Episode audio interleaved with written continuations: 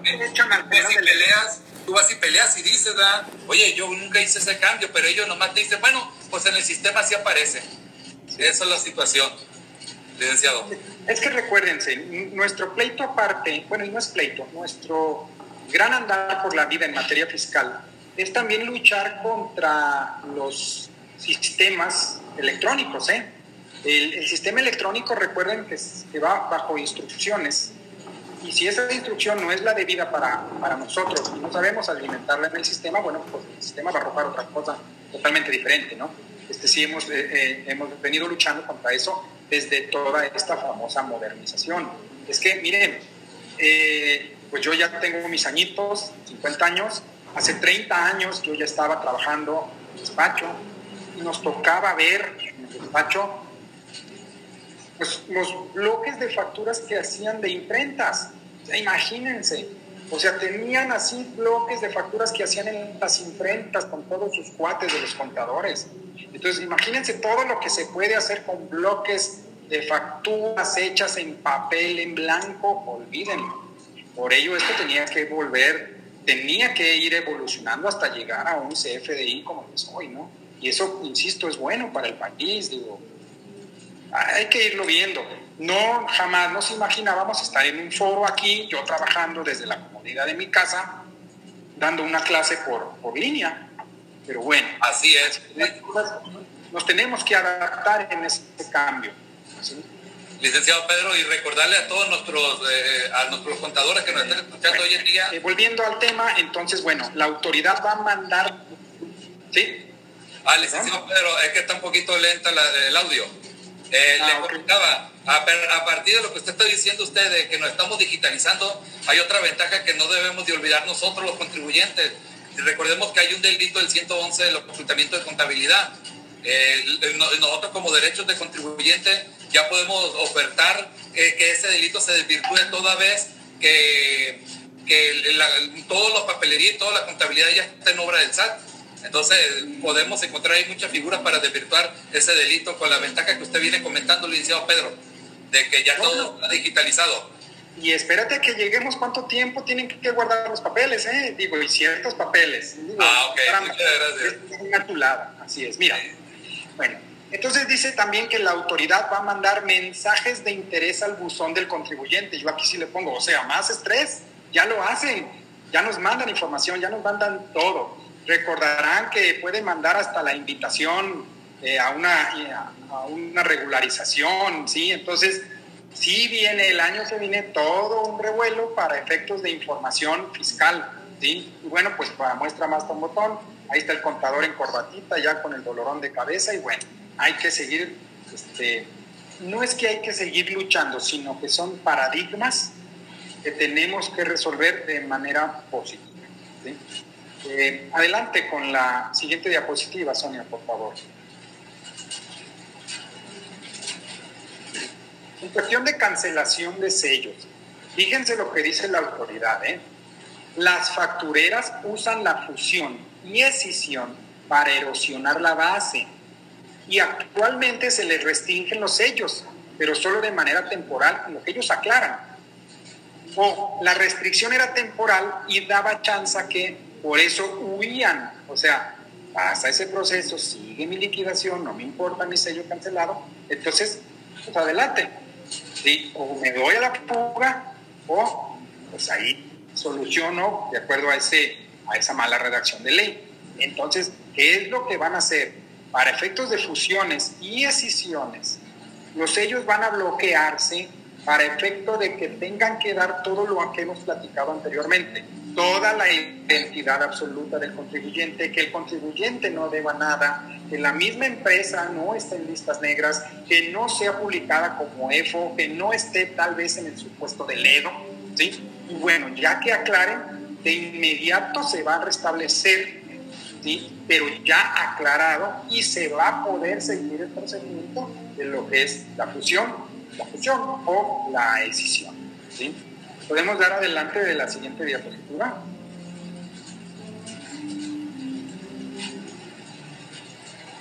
Fíjense, aquí está. Entonces, si no aclaran su situación fiscal, ya no van a poder huir o no van a poder liquidar su empresa. Si de por sí eh, yo no me dedico más que a tener mis clientes, hacerles su contabilidad, listo, y dar mis clases.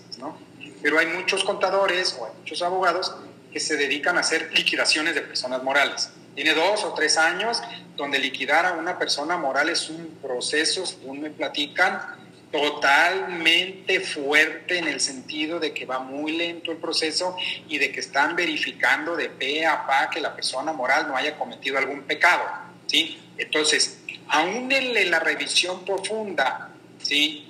De una fusión o de una decisión, bueno, pues la autoridad tiene que hacer su chamba, ¿sí? ¿Estamos de acuerdo? Por eso o por ello yo creo que todos ustedes, los que aquí me ha tocado medio ver, he visto que hay contadores muy famosos, muy capaces aquí escuchándonos, ¿sí? Y por eso ustedes, a la hora de que llegan sus clientes para asesorarlos, les dicen, oiga, quiero hacer una moral. ¿Para qué?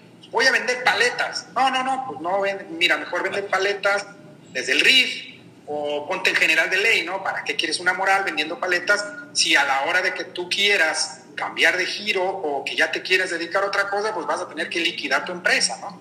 Entonces, sí, ya depende mucho de nuestra, de nuestra asesoría. Según si les doy como tip fiscal de que de contribuyentes hay como 50 millones de, de físicas y de morales hay como 5 millones, pues a la hora de que el SAT dice, este año voy a revisar a un 9% del total de contribuyentes, pues hay más por efectos de factores que el 9%. El 9% de 5 millones es más de revisión y puedes ser sujeto a una revisión y a un acto de molestia por la autoridad y en efecto un acto de molestia para ti o tu contador que si se equivocó en un gasto en que era de 5 mil y le puso que el gasto es de 50 mil, pues ya va a haber un problema que va a radicar en cuestión de que tenga que pagar impuestos que no estaban presupuestados ¿no? En, en ese sentido. Tenemos dos preguntas este de Iván Rodríguez, perdón, Iván Gutiérrez pregunta, ¿me podría dar su opinión ya que tengo un problema para identificar si el SAT es autoridad competente para determinar el beneficio económico esperado, esperado de una operación en razón del 5A? Ok, ¿me puedes volver a leerlo? Porque necesitaría yo ver la documentación. ¿Me podría dar su opinión, ya que tengo un problema para identificar si el SAT es autoridad competente para determinar el beneficio económico esperado de una operación en razón al 5A? A ver si la entendí. Y si alguien de ustedes aquí en el foro entendió distinto, me lo dice y le ayuda. ¿Sí?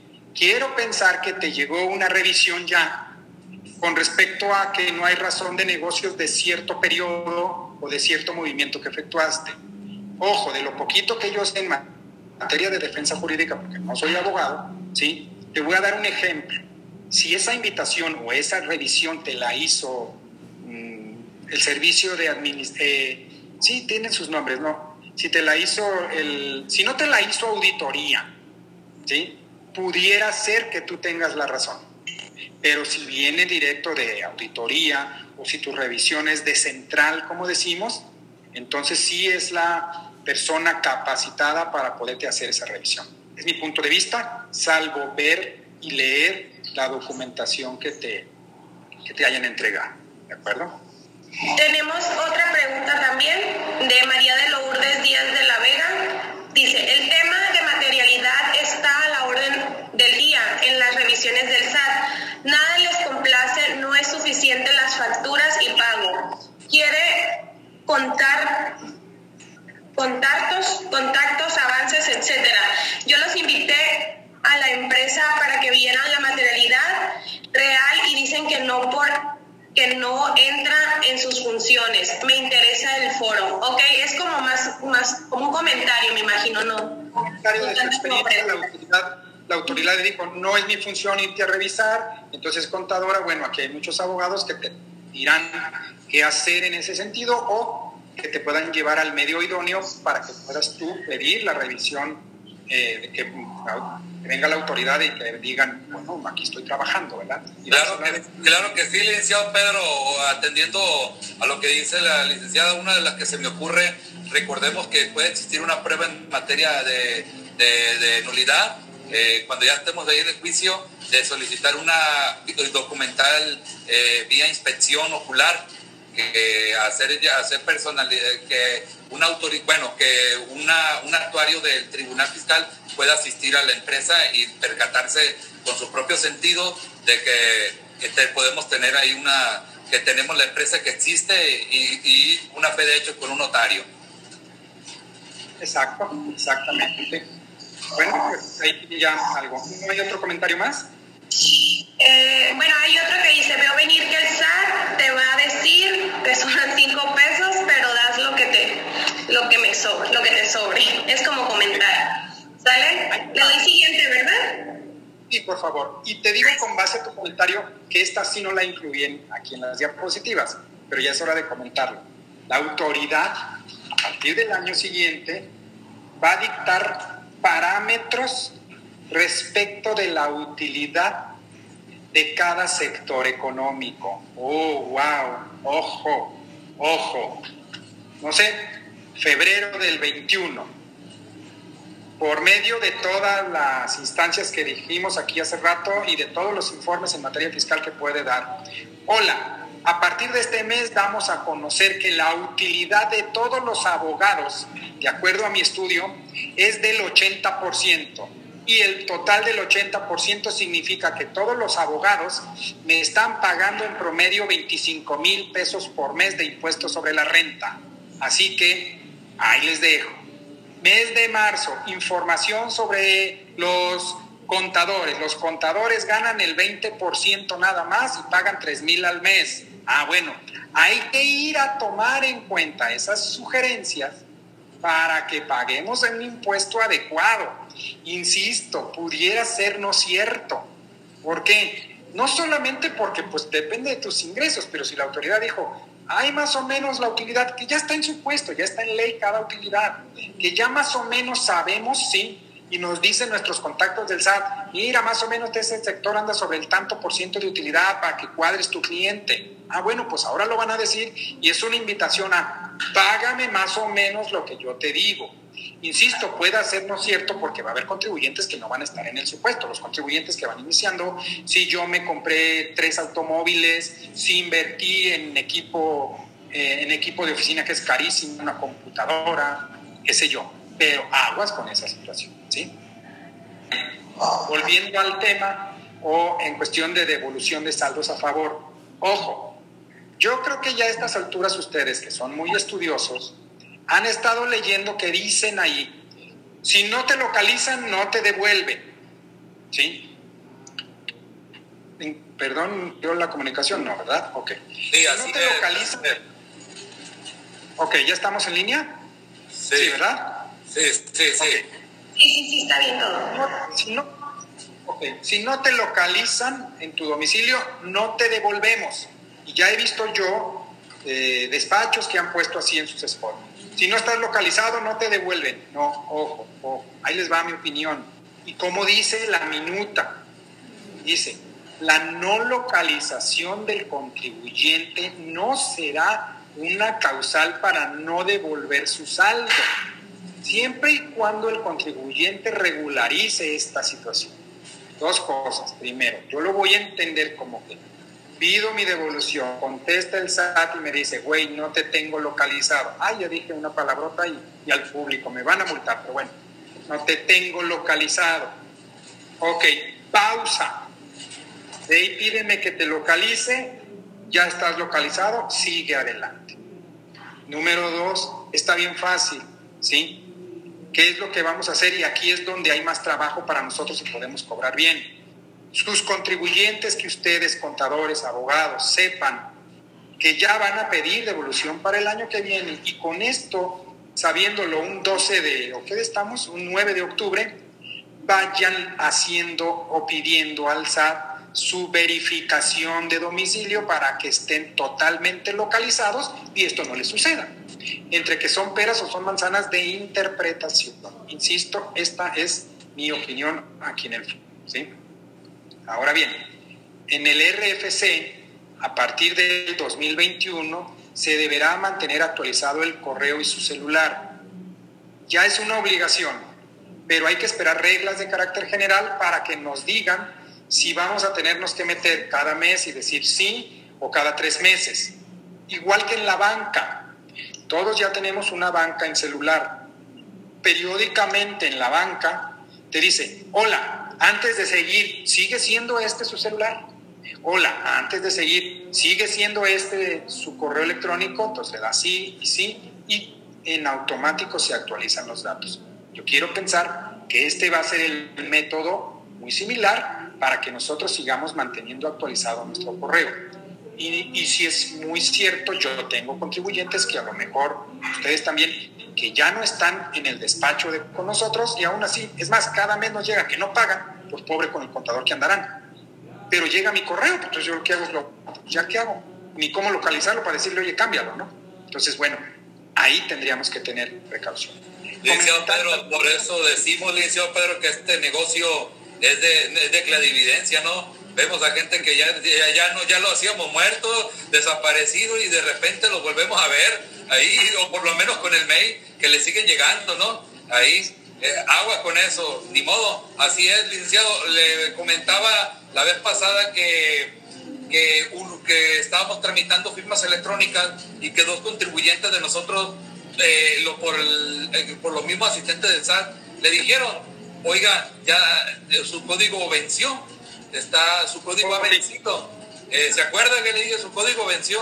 Y pues nosotros nos quedamos así, código, de código de, no, no nos supieron explicar.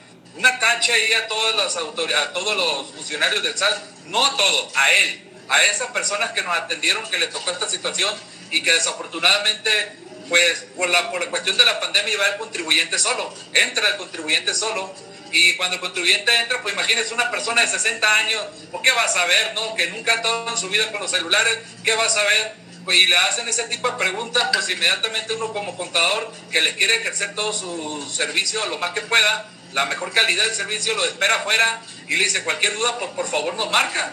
Entonces, así, así pasó, nos marcó, nos marcó, nos marcó, y nos estaba comentando que el, el, funcionario del SAT le decía, oiga, que su código está vencido. ¿Código de qué? Y le decía, explícan, por favor, toma la llamada, porque yo no entiendo. Y inclusive el contribuyente le decía, toma la llamada, por favor, porque yo no entiendo, explícame bien, pero yo no entiendo, por eso necesito que mi contador me diga para, lo que, para poderte solventar lo que tú me estás solicitando. Entonces no la quiso tomar la llamada, desafortunadamente ese funcionario del SAT, tache ahí a ese funcionario del SAT que se comportó de esa manera, pues viendo la situación hay que tener una, una ¿cómo se llama?, sentido de lógica que está con el frente de un contribuyente que no sabe nada que no conoce ese tipo de informática y que él se está basando a nosotros. Por cuestión de pandemia, no podemos acompañarlo, eso es un hecho, pero tenemos que asistirlo de una u otra forma a nosotros. Y en este caso de vía telefónica, pues de perdida, oye, por un altavoz decir, oye, pues oye, contador, se está solicitando esto, nos dejó en, en total estado de duda. No sé, no entiendo ahorita qué, a qué dicen ellos ese código, ese código que estaba vencido. Si entendemos que íbamos a renovar la firma electrónica, se supone que es todo nuevo entonces no entendemos qué es eso. Si alguien tiene alguna experiencia similar a la mía, porque de siete personas que llevé, dos salieron con esa situación. Inclusive nos dijeron, vas a tener que aclarar esto. Entonces nos quedamos igual. No, nomás nos dejaron preocupados, eh, y, pero sin nada. Desafortunadamente, volvemos a decir, tache a ese funcionario que en esta, en esta manera nos hizo esto. Y si lo saben, por favor, compártanos la experiencia ahorita en el grupo. Adelante, licenciado Pedro. A lo mejor lo que quisieron decir es, ya venció el código anterior y está este nuevo que viene a publicarse. Sí, sí tienen razón, es bien difícil, inclusive para uno. Digo, mis hijos, digo, oye hijo, ¿me ayudas con esto? Y le pica, ahí está papá. Ay, ¿pero qué hiciste? Ah, no, no, no, pues arreglé el, el sabe qué del, sabe cuál, ¿no? Pues entonces así, tienes toda la razón. Sí es cierto, habrá que ver qué, qué, qué situación hay, qué código sería, ensamble de numerales para efectos de cuestiones técnicas ahí de, de máquinas, pero bueno, en fin. Este, entonces, bueno, ahí está la obligación de mantener actualizado el correo. Ya les expliqué cómo pienso yo que pueda hacer o cómo es que me han dicho allá las gentes que conocemos, este, que nos hacen favor de explicarnos cuando nosotros tenemos dudas en ese sentido, ¿sí? ¿Podríamos pasar a la siguiente diapositiva, por favor? Responsabilidad solidaria. que va a seguir y hay mucho de qué hablar y va a seguir dando mucho de qué hablar, ¿sí? ¿Por qué? Bueno, pues desde que hay despachos que, insisto, factureros que venden todo tipo de situaciones, desde que ponen al liquidador, pues ya eso, eso ya es viejo, ya tenemos años conviviendo con esta situación. Ok, ¿qué le adicionan de más a todas aquellas obligaciones que ya estaban en código para la responsabilidad solidaria? Que también va de la mano con la decisión, ¿sí? Que ya la decisión es considerada como enajenación. Entonces ya va a haber responsabilidad solidaria también para los socios que sean partícipes de esta acción y aparte para los socios que participen con decisiones y también para operaciones relacionadas con partes en el extranjero. Ojo, insisto aquí, los abogados saben muy bien de esto, partes relacionadas en el extranjero es que pues, los capitales salían bien filtraditos de México, se estacionaban en cualquier paraíso fiscal bajo estos regímenes y entonces, bueno, pues ya era capital que no pagó impuesto en México, que se le fugaba a la autoridad y, bueno, aquí le van a echar el verdadero apretón, ¿sí? Insisto, eh, yo lo, digo en, son de broma, eh, ustedes tienen la culpa porque ustedes votaron por el nuevo presidente, pero y siempre les digo esto, a cualquier presidente de la República que esté cargo, es por algo, es porque algo bueno tiene, ¿sí? Entonces, mis propios alumnos, más de algunos de ustedes son alumnos, me mandan memes, ¿cómo ve? Digo, no, no hagas esto, si está ahí es por algo. En nosotros está, en nuestro voto, en nuestra manera de actuar, nosotros aquí en materia fiscal y en defensa jurídica y fiscal, ¿sí? Aquí nosotros tenemos que ir haciendo las cosas bien para que cuando todo es bien, pues el país va a estar bien. Bueno, eh, ¿Podemos dar a la siguiente diapositiva?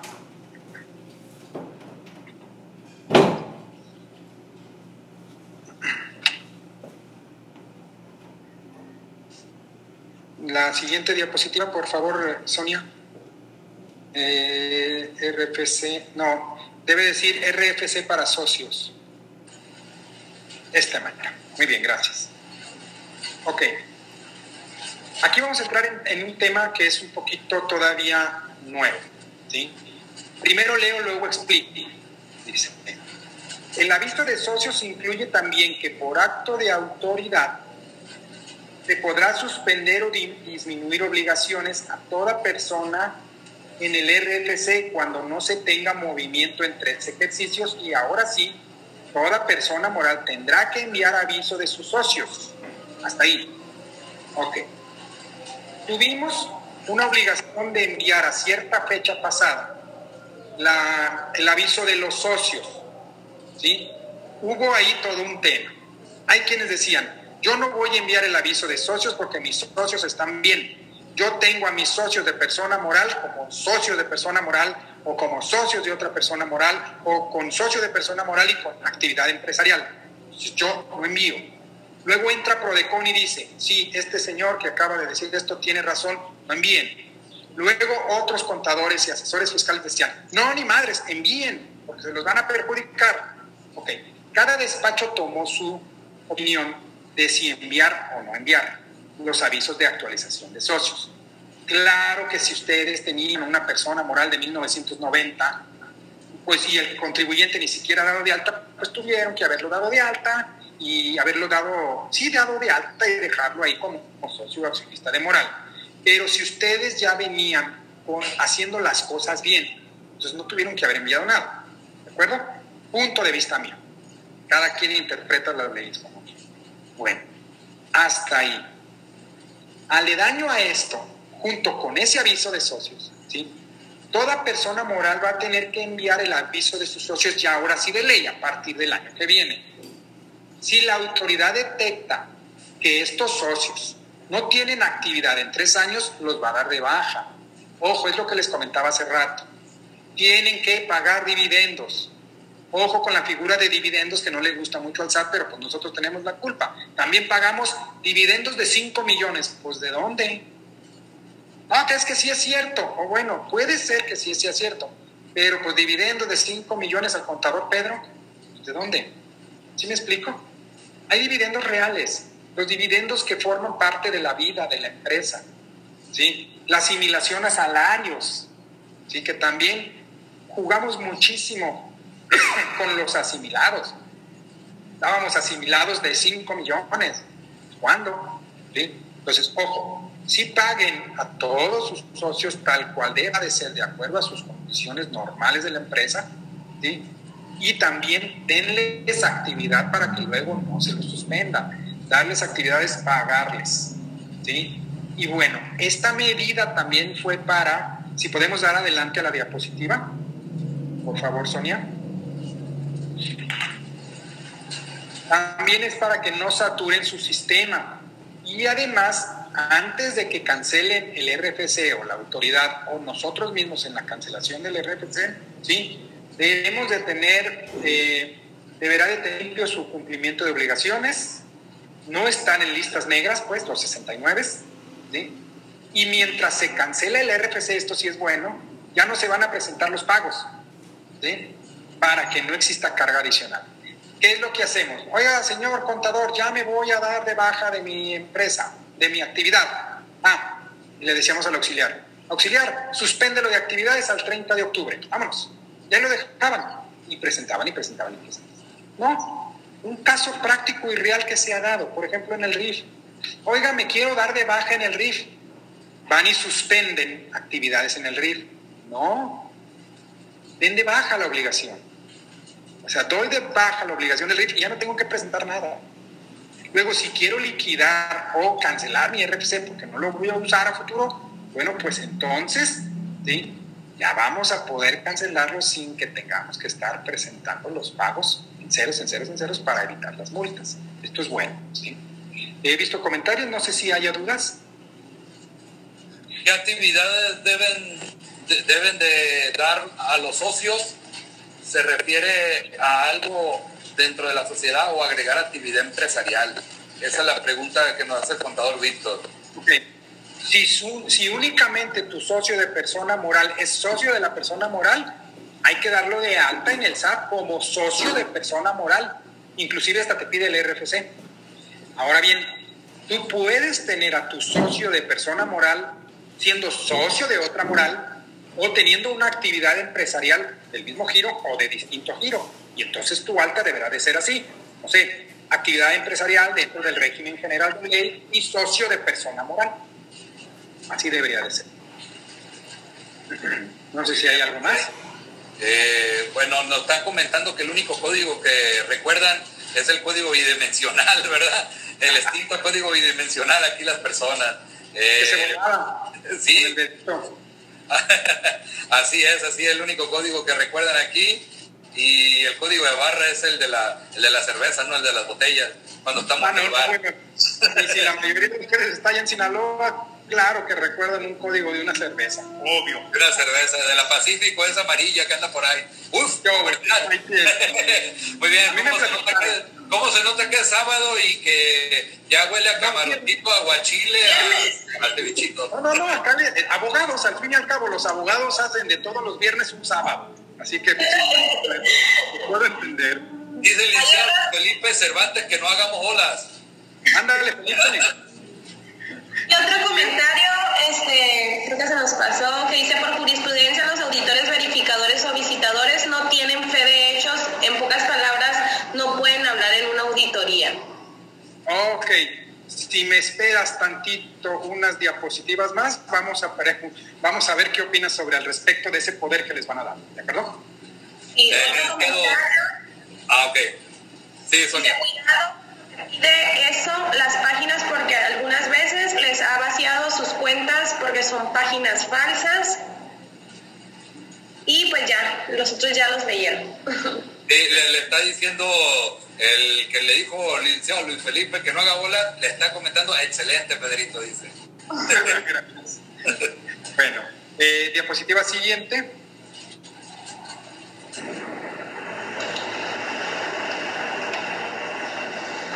Los FDIs y sus complementos para comercio exterior los omite la ley porque ya se van a regular con los complementos A1. Y aquí es la única opción, observación que tengo, porque hay que esperar a que se publique esto y luego hay que esperar a ver qué dice la ley de comercio exterior. Sí, todavía falta algo por ahí al respecto, pero lo quise poner para que tengan cuidado y estén al pendiente para los que tengan clientes que realicen este tipo de operaciones de comercio exterior. Ahora me queda muy claro que los que ya saben de comercio exterior, que manejan clientes con importaciones o con exportaciones, saben y tienen más que claro que es un complemento a uno y esto ya es cuestión de aduanales. ¿eh? Adelante, por favor.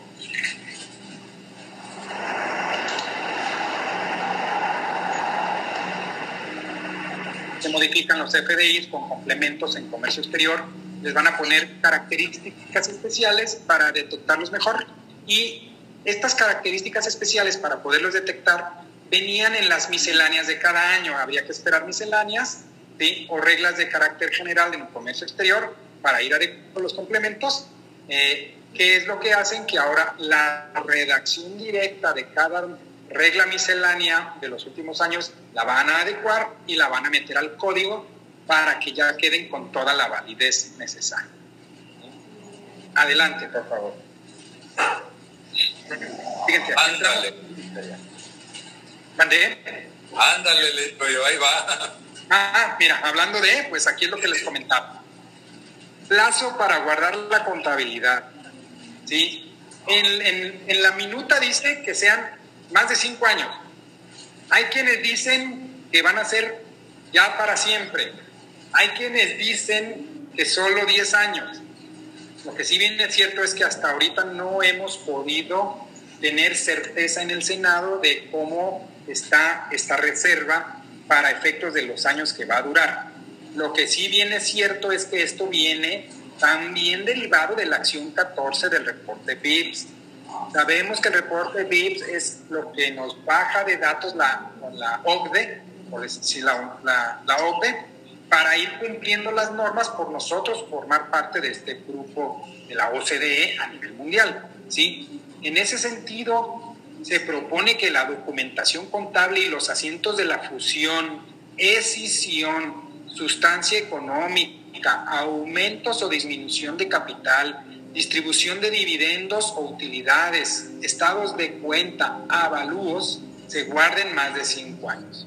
Luego ustedes han de haber o han de haber escuchado, es que ya toda la contabilidad se va a guardar. No, solo esto que prácticamente si viene siendo toda.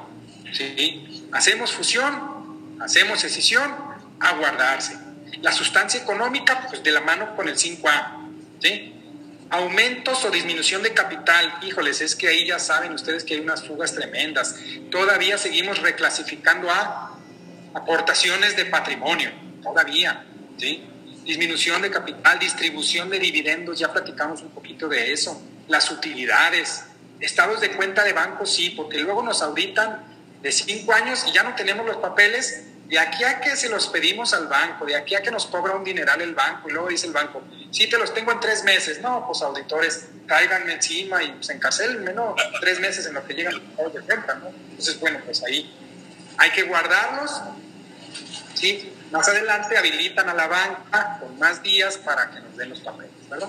Podemos pasar a la siguiente. Licenciado Pedro, aquí haciendo una observación por este tema que usted está comentando, eh, desafortunadamente, imagínese de darse para adelante esto y cuando entre en vigor, que te quieran aplicar en una auditoría de manera retroactiva, porque muchos han de estar diciendo, bueno, pues no me va a aplicar ah, ya de aquí, esto juega de aquí para adelante, de cuando se entre en vigor para adelante. Desafortunadamente hemos visto que con el 69B, con, con la contabilidad electrónica, con la materialidad, eh, desafortunadamente sí es cierto, entran ahorita, entran el año siguiente después de que se presenta la, la, la iniciativa, pero en el, ya cuando, cuando entre, está en vigor, se empiezan a hacer auditorías y ahí te la empiezan a aplicar de manera retroactiva.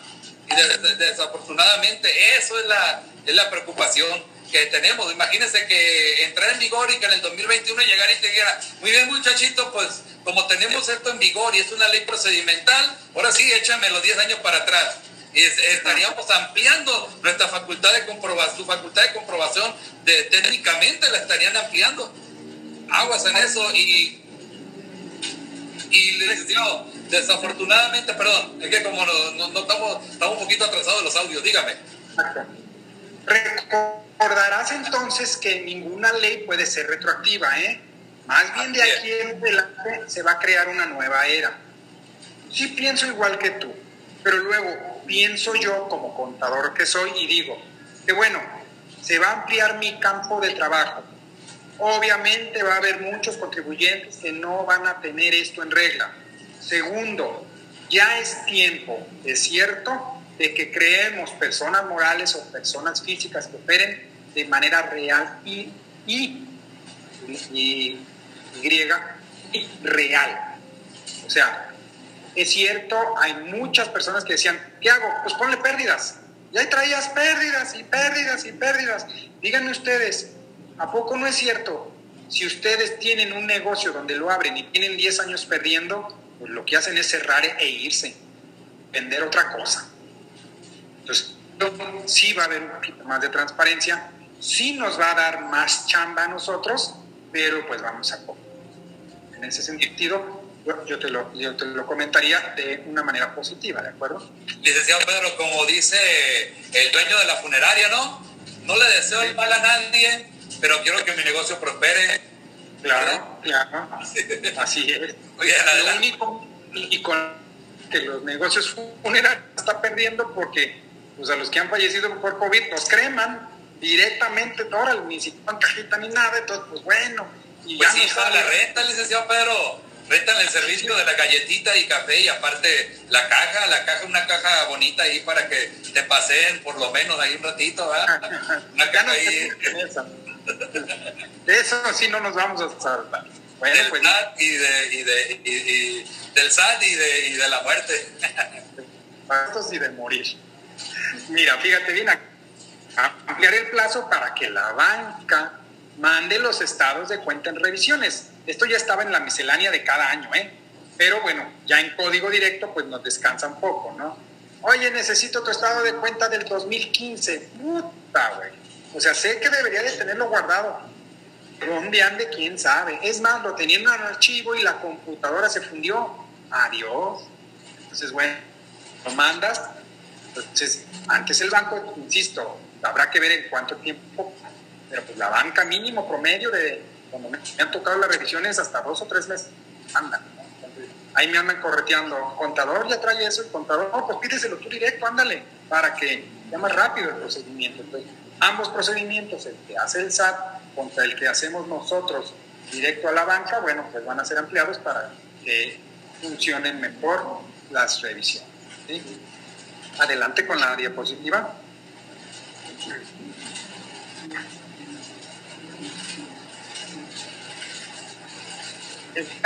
Va a atender y explicar mejor sus procedimientos de revisión a cada ciudadano registrado para facilitar el cumplimiento de sus obligaciones. Yo les pongo aquí, ¿no les basta? Digo, porque bastante difusión tienen y bueno, ahora ya va a tener mayor difusión todavía, ¿sí? Adelante.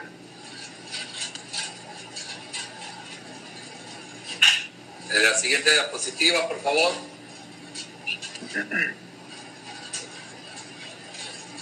El pay que no te debes de comer.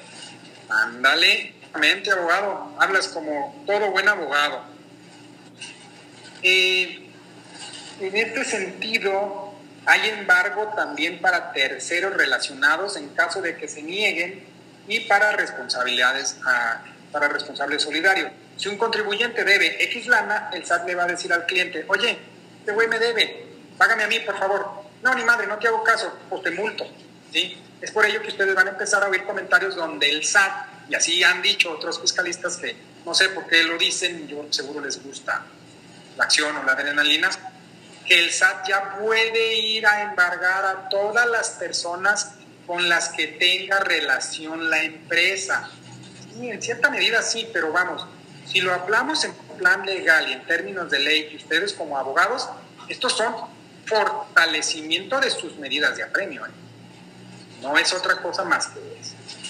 Sí, recordemos que existe la, bueno, nosotros tenemos nuestras garantías constitucionales, nuestra esfera jurídica, y para que una autoridad pueda penetrar en nuestra esfera jurídica, tendría que hacer con una forma legal, eh, sin violentar nuestros derechos humanos y que existen acciones jurídicas para poder enfrentar. Tenemos amparo y tenemos acción de tercería.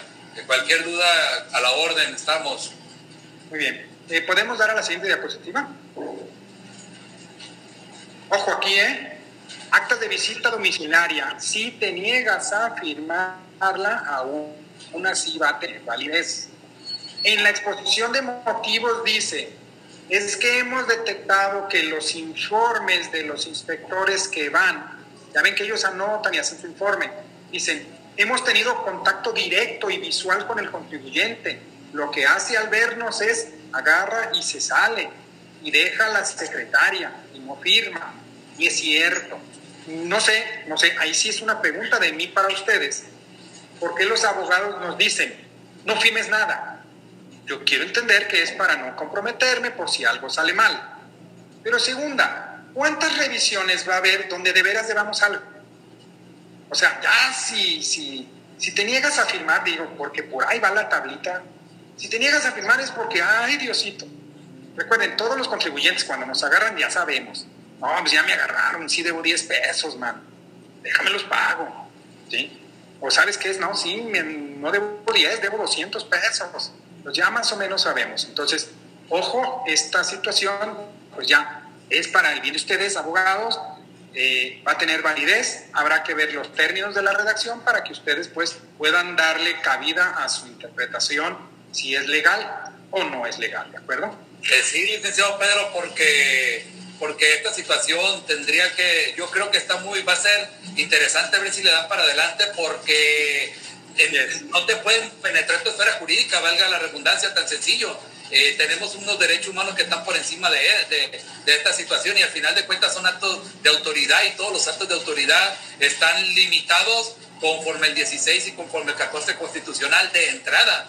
Entonces, estaría interesante ver cómo, cómo viene reformulado todo esto, ¿no? Porque no creo que una autoridad, una ley fiscal pueda, pueda estar por encima de un derecho humano, aunque desafortunadamente eh, después de esto, se, esto de que trae en vigor, la, eh, pasaría a la Suprema Corte, como hemos visto, y la Suprema Corte le, le, diera la palmadita de que está bien, de que no vulnera, como lo hemos visto que desafortunadamente la Suprema Corte de Justicia no tiene autonomía, está a merced de lo que diga el Ejecutivo. Tenemos un grupo de focas ahí, la verdad, nada más aplaudiéndole a lo que, a lo que el, Ejecutivo pida, ¿no? Bueno, eh, ahí tienen la opinión de un abogado. Nosotros como contadores ya no más, por favor, tratamos siempre de que nuestros contribuyentes lleven una línea directa, insisto, con sus fundamentos, fundamentos legales dentro de un marco legal, ¿no? Y ya cuando eso, ese marco legal para nosotros como contadores, insisto, es o se transgreden esos derechos, es cuando nosotros ya tenemos que irnos a apoyar de ustedes los abogados en materia fiscal. Como bien lo dice la diapositiva siguiente, por favor.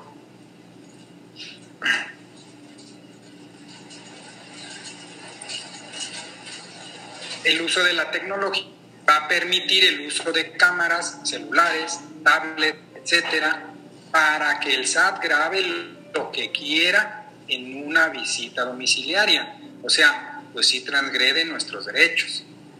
Ahora, ¿qué dice la, los motivos o la iniciativa? Es que muchas veces para que los visitadores se expresen de materia real, ¿sí? van a necesitar estas fotos porque luego cuando los transcriben es donde hacen los fallos y es donde pierden los juicios.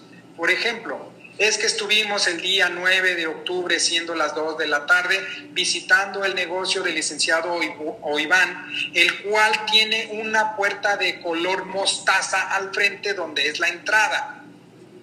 Híjoles, ¿qué es color mostaza? ¿Amarillo? ¿Semiamarillo?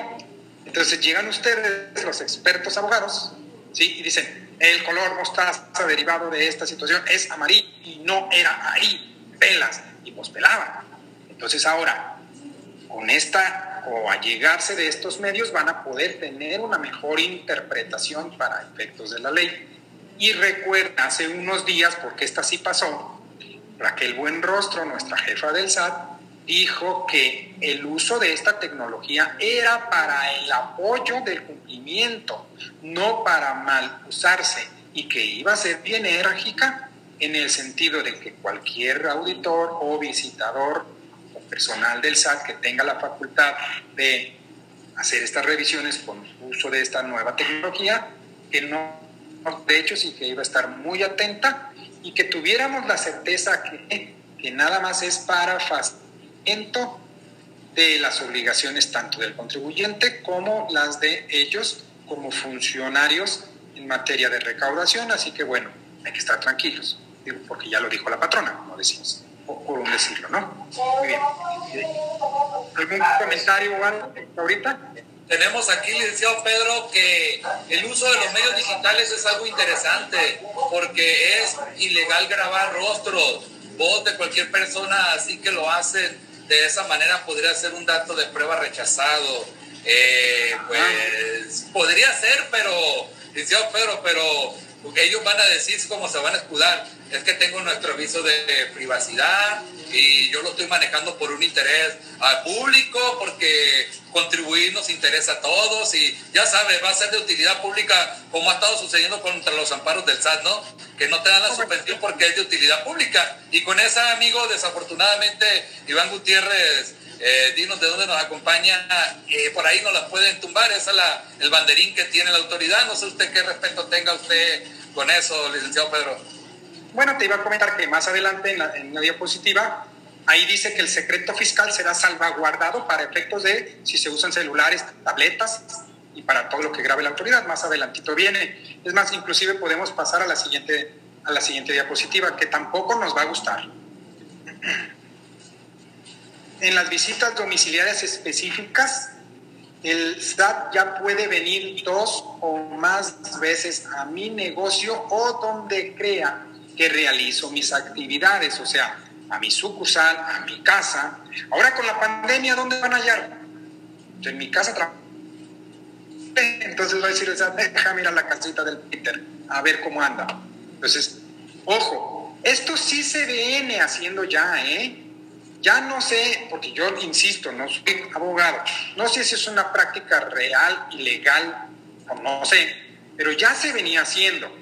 Entonces, ahora, ¿qué es lo que hacen? Subo al código, fortalezco código, recuérdense que código es mamá y mamá dice que no y es no. Entonces, bueno, ahí tienen ya esta situación. Ojo, insisto, habrá que ver si esto pasa o no en el Senado y o, en su defecto, cómo quedan redactadas las leyes para efectos de tener una certeza jurídica para nuestros contribuyentes, ¿no? En ese sentido, me dicen, oiga, es que yo no estoy preocupado.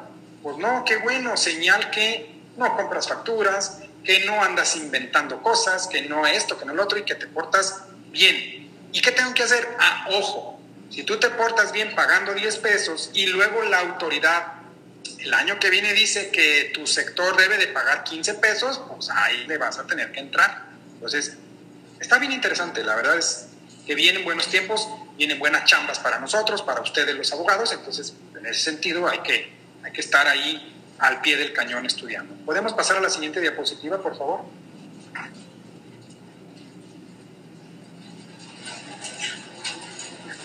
Fíjate, otra. Ya va a ser legal que el auditor se entienda con el auditor. ya va a ser legal que se entienda con el auditor en una revisión ¿sí? Y no va a proceder la red. ¿sí? Entonces, bueno, está interesante en el sentido de que pues, nada más están adecuando, o sea, este va para que tenemos muchos colegas aquí. Cuando venía una revisión se entendían con ustedes, pero no era lo propio. Debería de ser empresa, empresa contesta y luego contesta el auditor. Y antes decía, no, no, no, para acá. A ver, auditor, ¿qué hiciste? Explícame. Ahora ya va a ser legal. Los plazos para presentar la documentación se van a 25 días. Tercer buena noticia, ¿verdad? Que llevamos. Todas las demás no es que no sean malas noticias, son paradigmas que tenemos que vencer. ¿De acuerdo? ¿Podemos pasar a la diapositiva siguiente?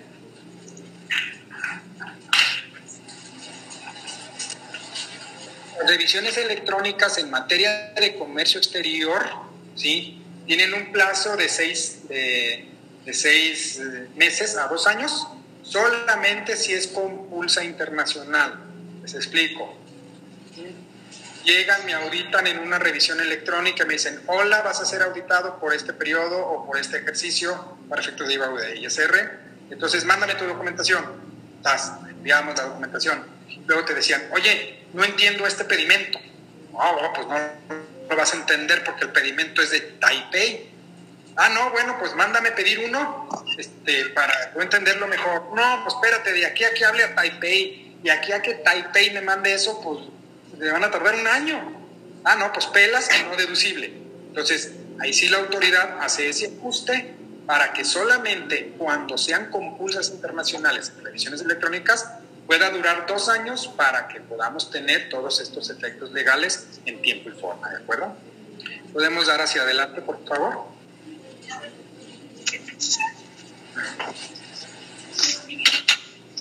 Hechos nuevos para efectos de las facultades de comprobación. Ya se pueden se pasaron. de nuevo, ¿sí? Si encuentran hechos distintos y ahí bien dijiste, uff, se pasaron. Ya la habíamos ganado hace muchos años, a lo que yo escucho de ustedes, los abogados fiscales. Ya la habíamos ganado.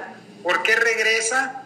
Pues ustedes saben que es una guerra directa contra los factureros, que usaban mucho, mucho estos este tipo de adecuaciones, los juzgados, y si de por sí ya casi todos los gana la autoridad, pues lo que están haciendo es apretar la tuerca para que la autoridad pues tenga de dónde allegarse de recursos económicos en materia legal, ¿de acuerdo? Wow. ¿Podemos dar adelante a la diapositiva?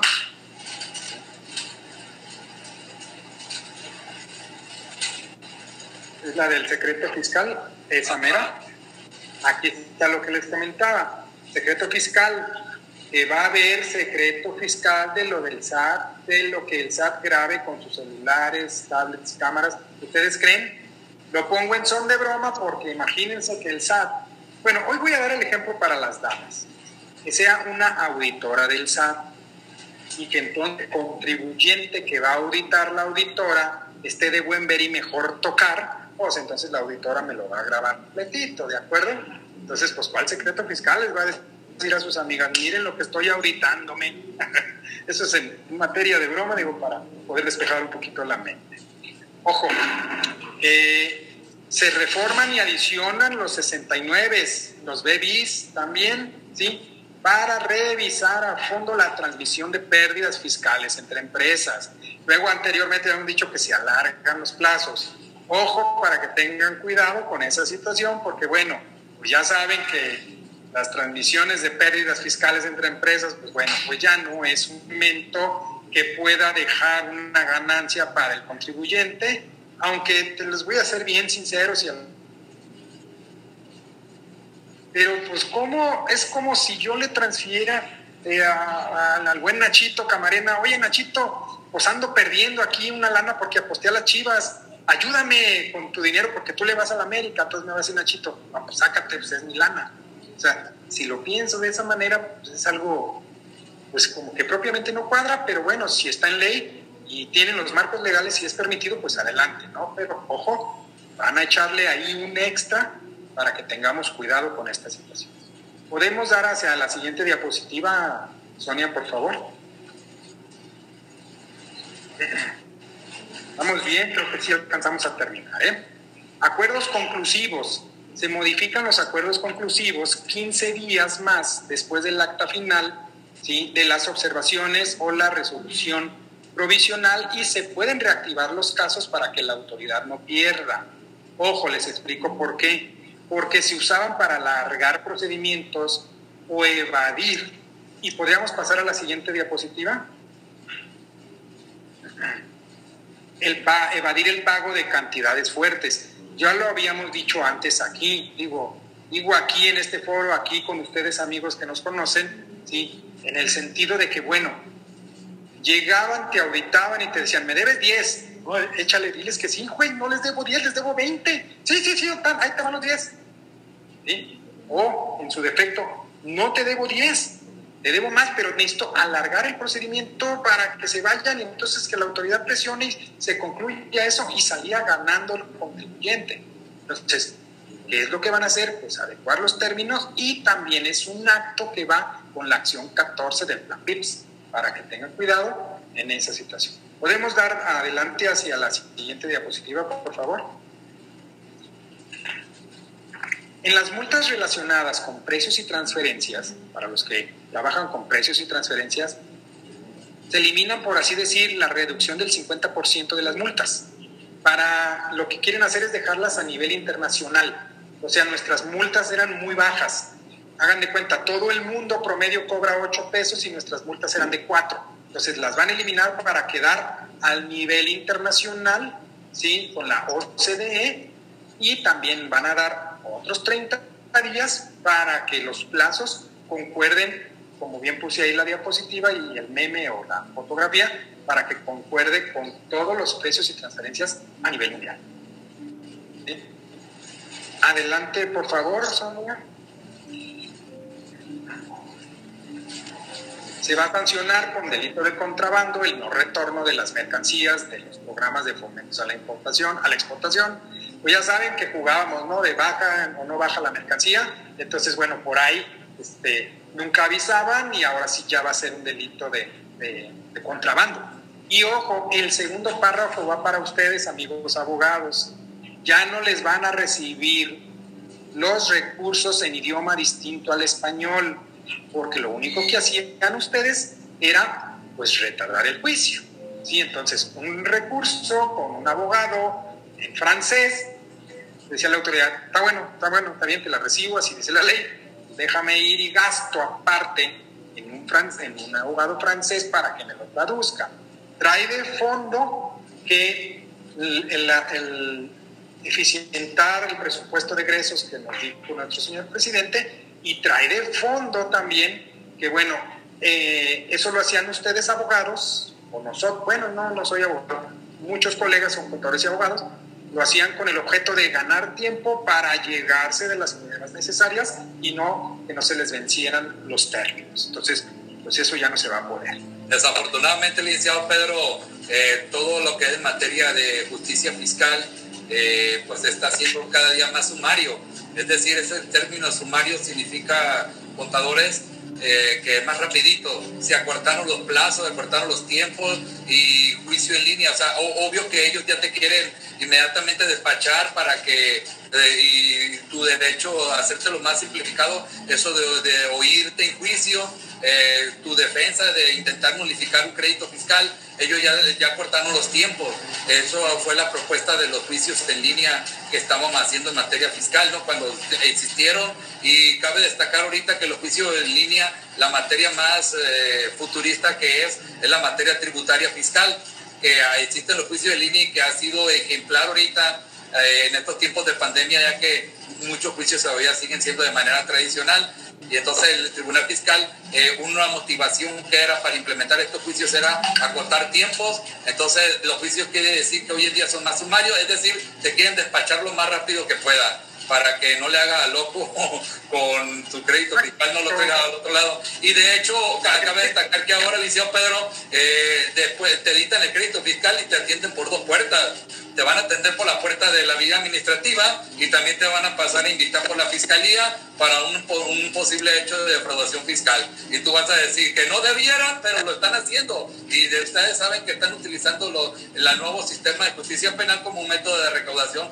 más efectiva. Es decir, te quedas, te quedas ahorita, no garantizas, pues te quedas ¿no? Y me van a decir ustedes, oye, Iván, pero ¿qué no los delitos de defraudación fiscal no son de pena privativa oficiosa? Sí es cierto, no están contemplados en el 19 constitucional, pero en la práctica la Fiscalía te está aplicando la prisión preventiva eh, necesaria. ¿Por qué? Porque ellos van a decir, mire su señoría, aquí tengo mis datos de prueba que el contribuyente no está en su domicilio y tiene y, acaba de comprar boletos para ir salir del extranjero o le detectamos que tiene una casa en otra parte y eso puede ser motivo para decir, por eso su señoría solicitamos eh, prisión preventiva necesaria porque tenemos temor a que se sustraiga de la acción de la justicia en base a la penalidad de este delito y aguas ahí, por eso hay que estar bien localizaditos, señores, y, cancelar las cuentas bancarias que tengamos con otros domicilios, porque eso puede ser motivo para que las autoridades lo meten como un dato de prueba en ese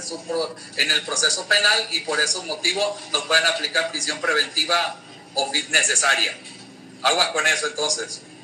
Sí, lo dices bien. Y todo esto que tú comentas va en relación a que es cierto, ya la autoridad nos comenta, oye, es que del 100%, la verdad, la verdad, la verdad, 95%, ya tenemos razón de que sí hicieron algo. El otro 5%, bueno, pues será un agravante. Entonces, contra ese 5%, fortalezco este 95% y recaudo rápido y mejor. Porque la neta, como tú dijiste hace ratito, que no se hagan sordos, ¿no? O algo así.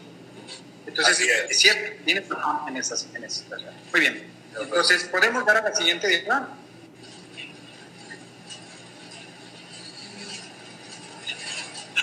Ojo, también para una notificación personal, también van a poder usar tablets, celulares, cámaras, etcétera, todo lo que se ha grabado.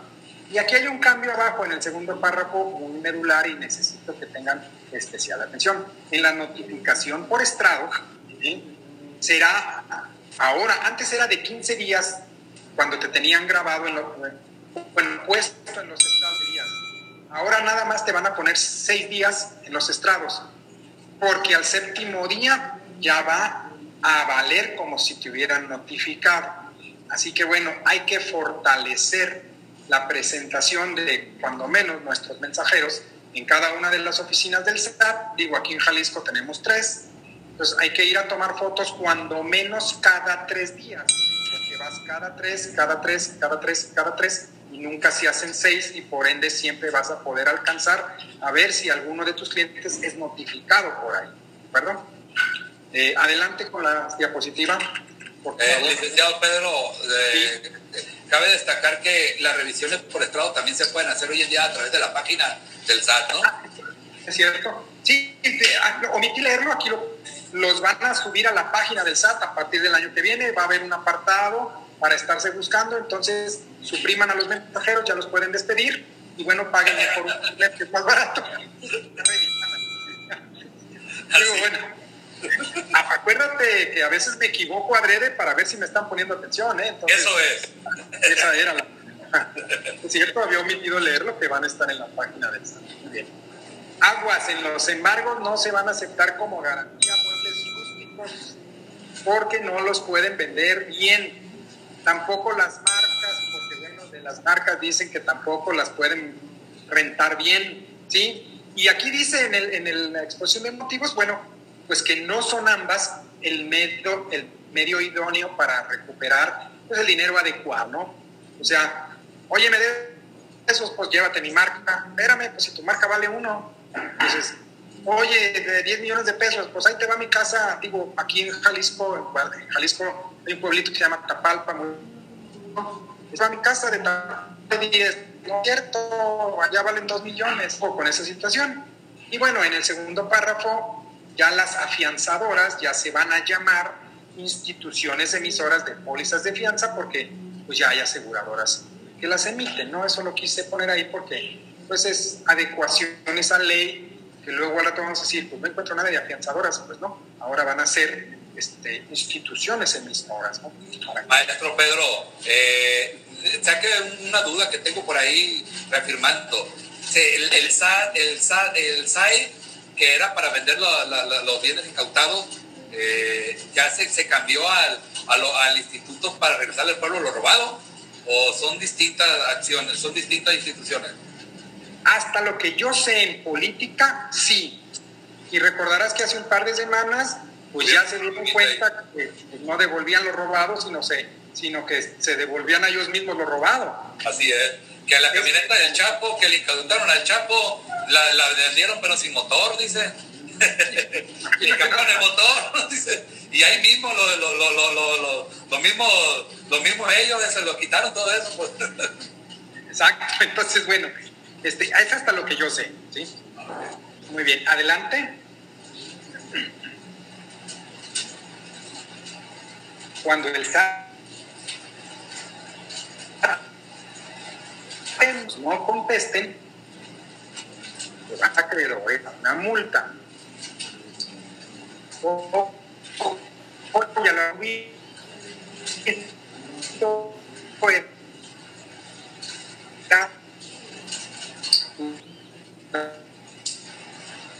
las medidas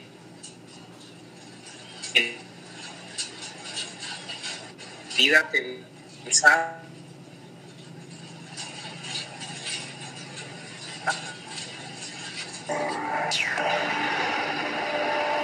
Pedrito, estamos teniendo problemas.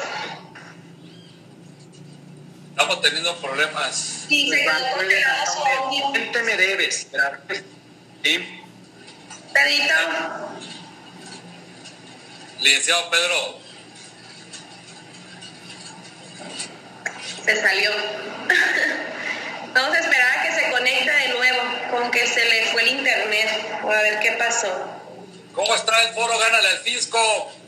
¿Cómo estamos aquí con tanto cambio, puras preocupaciones? Eh, tenemos muchas preocupaciones aquí, ya estamos todos ahí muy pensativos, tantos cambios que vienen, tantas situaciones. Buenísimo, está buenísimo, está buenísimo el foro. Gracias, gracias, gracias. ¿De dónde nos acompaña usted, licenciado? Nogales, Sonora, señor de Nogales, Sonora. Gracias por estar aquí. Sonora, Sonora, donde es el capitán Hermosillo. Eh, así es, le reitero eh, a todos ustedes que hay un programa en Spotify que son podcasts, algo así como se les menciona, ahí perdóname mi edición, eh, de la historia de la, de la independencia. Quien guste tener más información sobre ese programa, me lo hace saber en privado y yo le mando eso porque están redactando la lucha de la independencia. Es un programa que dura, tiene 14 o 18 capítulos y están viendo muy detenidamente las etapas de la revolución y están viendo a Hermosillo. Ahorita están viendo al capitán Hermosillo, toda su participación que tuvo en la independencia y por qué Nogales Hermosillo, ¿no? Lleva el nombre de Hermosillo. Es muy interesante conocer la historia de México. Yo soy fan de la historia de México, así que quienes gusten nutrirse más en, esa, en esos capítulos y escucharlos, a ver cuál, es la percepción de historia que nos están planteando ellos, me lo indican por favor y, estamos, a, eh, yo se los paso, ¿no? La información ahí. Eh, ahorita está regresando licenciado Pedro, no sé por qué se salió. Eh, mucho gusto entonces, licenciado, que esté de donde están las, las coyotas, ¿no? Las coyotas y la, y la machaca por aquellos rumbo de Sonora. Así es. Bueno, eh, no sé qué pasaría. Son, somos hamburguesas. Ah, muchas gracias. Ah, ok, muchas gracias, muchas gracias. Ya tenemos de vuelta al licenciado Pedro. Disculpe, licenciado Pedro, adelante. No sé qué pasó, seguramente no pagué en internet o algo por el estilo. Ah, ok, ok. Este, pues mira, eh, nada más para finalizar, eh, pues recordaremos nada más que esa situación son medidas de apremio en ese sentido. Y si quieres darle a la diapositiva siguiente, que pues ya esa diapositiva hace la despedida de tu servidor, porque pues ya para, para el tema de reforma, a mí ya es todo lo que tenemos de, importancia siguiente pues nada más creo que son la, bueno, aquí de Guadalajara son las 2 con 8. Si alguien tiene dudas, estamos para, para servirlos o en su defecto, pues, por, mi parte sería todo, mi estimado licenciado Oiván, me pongo a sus órdenes. Eh, gracias, licenciado Pedro. Eh, gracias de antemano por haber estado aquí en el foro Gana el Fisco. Eh, lleva muchísimas felicitaciones. Yamín Vargas, de excelente foro, buen expositor. Monse, muy, buen, muy bueno el tema, excelente exposición. el excelente el expositor, dice. Ah, cariño, muy bien. Bueno, podría mandar el material, dice, aquí nos están dejando su correo. Gracias por la plática, la licenciada Isela. Monse, el expositor también, dice, perdón. Bueno, pues Eh, ahí está, licenciado Pedro. Eh, muchísimas gracias, licenciado Pedro Solís. Felicidades por la exposición, licenciado Alfonso, licenciado Víctor. Eh, le mando un buen fuerte abrazo. Marta Ibarra dice gracias por la información. Todo excelente, poder compartir material.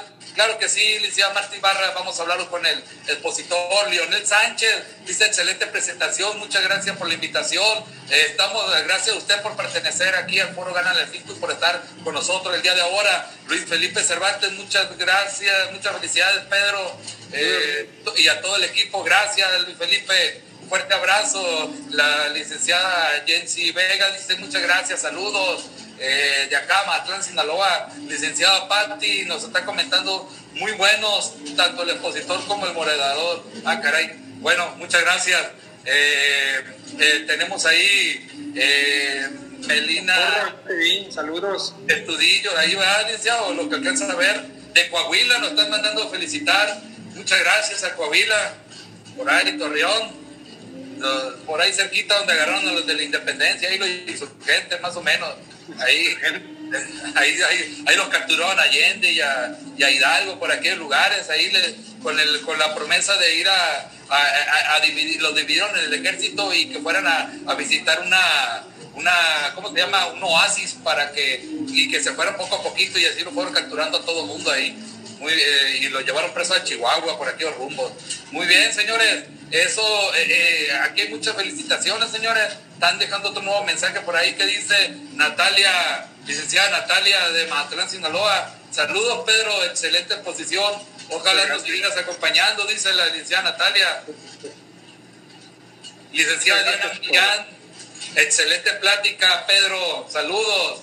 Estamos ahí, licenciado.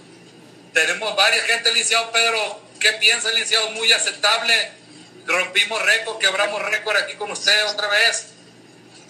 Sí, sí, tener el, foro en 100 participantes más los de Facebook, Facebook Live, pues habla muy bien de ti y espero yo haber quedado a la altura este, de, de, este grandioso foro. Ya vi que mis respetos para todos.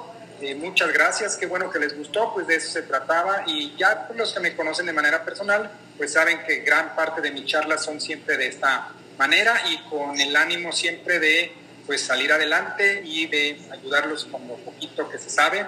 Les agradezco mucho a todos, muy bonitos comentarios y pues créanme que ya me hicieron el día. No me voy muy feliz, quedar en casa muy feliz a seguir trabajando. Saludos a todos, fue un gran placer, mi estimado licenciado Iván. Muchas gracias, licenciado Pedro Solís, maestro Pedro Solís eh, que hemos tenido la oportunidad de convivir en, distintas convenciones y, distintos foros acá también en la localidad, en Sinaloa. Muchas gracias, licenciado, por haber aceptado la invitación. Licenciada Sonia. Gracias, Sonia, por tu atención y colaboración aquí conmigo. ¿eh? Pues muchísimas gracias a ti por habernos brindado tu apoyo. Muchas felicidades. No, no hago más que recibir pues buenos comentarios. Gracias. por darle una mención a, a, los mensajes, eh, tenemos ahí Yolanda de Torres de Los Altos de Jalisco, que manda saludos de Atotonilco. Tenemos ahí María de Lourdes Díaz de La Vega, eh, le manda saludos, licenciado. Faltó más, dice. Eh, pues, vamos a hacer una segunda emisión, yo creo, ¿ah? Súper, muy especial, dice el 1, 2, 3, 4, 5. ¿De dónde nos acompaña? Ah, desde Yucatán, dice muy especial e importante para el 2021. Así es. Pues, licenciado, pues muchísimas gracias de nueva cuenta. Eh, un placer tenerlo aquí en nuestro foro. Le mando un fuerte abrazo, un fuerte abrazo a todo el foro. Muchísimas gracias y estamos ahí al pendiente. Muchas gracias, licenciada Sonia. Muchas gracias a todos los integrantes de Gánale el Fisco y del foro Gánale el Fisco. Licenciado Pedro, un fuerte abrazo de nueva cuenta, ¿no? Saludos a todos, igualmente. Fue un placer, hasta luego, me despido. Hasta luego, gracias, adiós. Adiós. Me voy a cerrar. Gracias. Adiós. Gracias a todos.